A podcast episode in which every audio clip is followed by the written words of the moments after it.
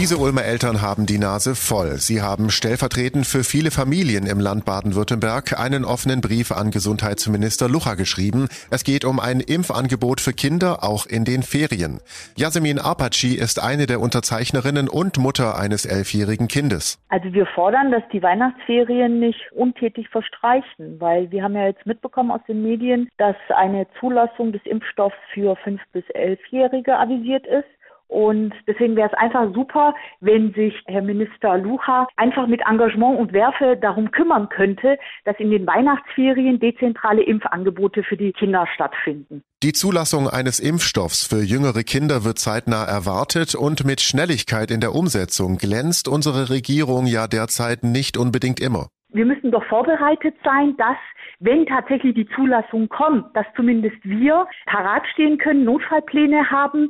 Und mir ist es wichtig, dass die Kinder wieder Prioritäten erfahren oder überhaupt Prioritäten erfahren und da ein niedrigschwelliges Impfangebot hergestellt wird.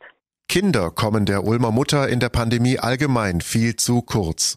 Kinder haben ein Recht, ein besonderes prioritäres Recht auf den Schutz der Gesellschaft und ein Recht auf Gesundheit und ein Recht auf Teilhabe und Beteiligung. Und ich habe das in dieser ganzen Corona-Pandemie immer wieder den Eindruck gehabt, dass Kinder einfach nicht im Fokus sind. Und das muss jetzt wirklich schleunigst passieren. Das würde uns helfen, den Kindern insbesondere.